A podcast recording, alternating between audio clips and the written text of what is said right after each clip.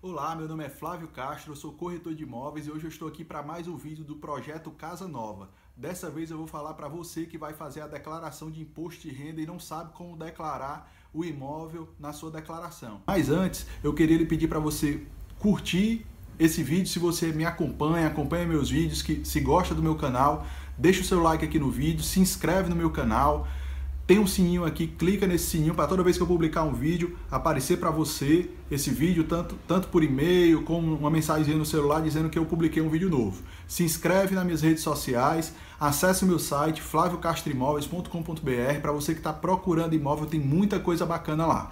Mas vamos ao assunto de hoje.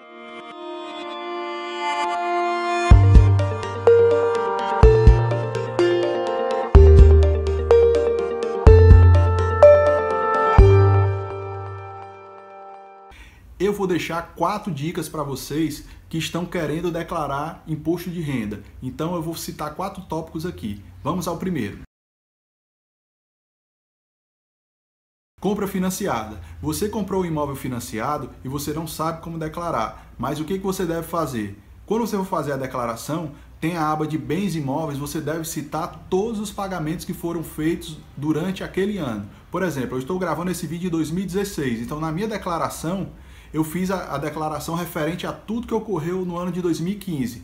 Então eu fui no site do meu banco, baixei uma planilhazinha dizendo todos os pagamentos que eu efetuei no ano de 2015 e eu citei todos os pagamentos lá na minha declaração. Então, na, na aba de bens imóveis, eu, eu, vi o que, é que eu paguei a, até o ano de 2014. Em 2015, eu citei os pagamentos que eu fiz no ano de 2015. Majoração de valor. Vamos dizer que você tem um imóvel há mais de 10 anos, na época que você comprou, você comprou por 200 mil reais e hoje ele vale 400 mil reais no mercado.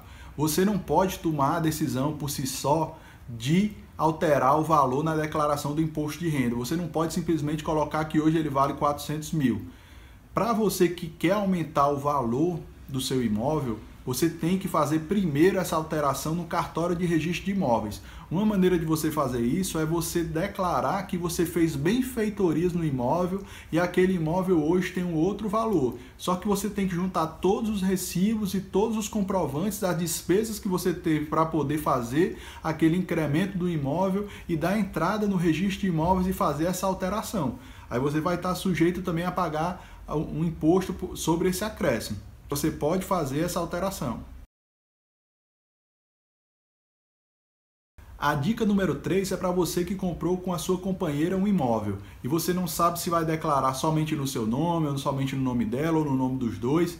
O correto seria escolher no nome de um dos dois para se declarar todas as informações da compra daquele imóvel. Vamos dizer que você escolheu o esposo, né? vai, vai declarar na, de, na declaração dele. Você vai citar todos os pagamentos, mesmo que, por exemplo, vocês têm uma parcela de dois mil reais, o, o esposo paga mil, a esposa paga mil.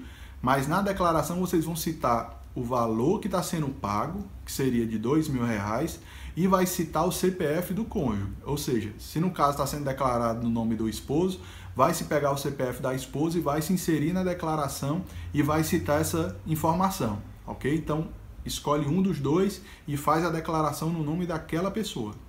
O outro não precisa declarar. A dica número 4 é na partilha de imóveis. Se porventura você e sua esposa é, venham a, a, se divorciar, vocês vão ter que declarar a baixa desse imóvel na declaração de imposto de renda. Então vocês vão ter que reunir todos os documentos que comprovam a venda do imóvel e detalhar isso muito bem na aba de baixa de, do, do imóvel. Então vocês vão citar o que foi que ocorreu, como foi a venda e como foi a partilha.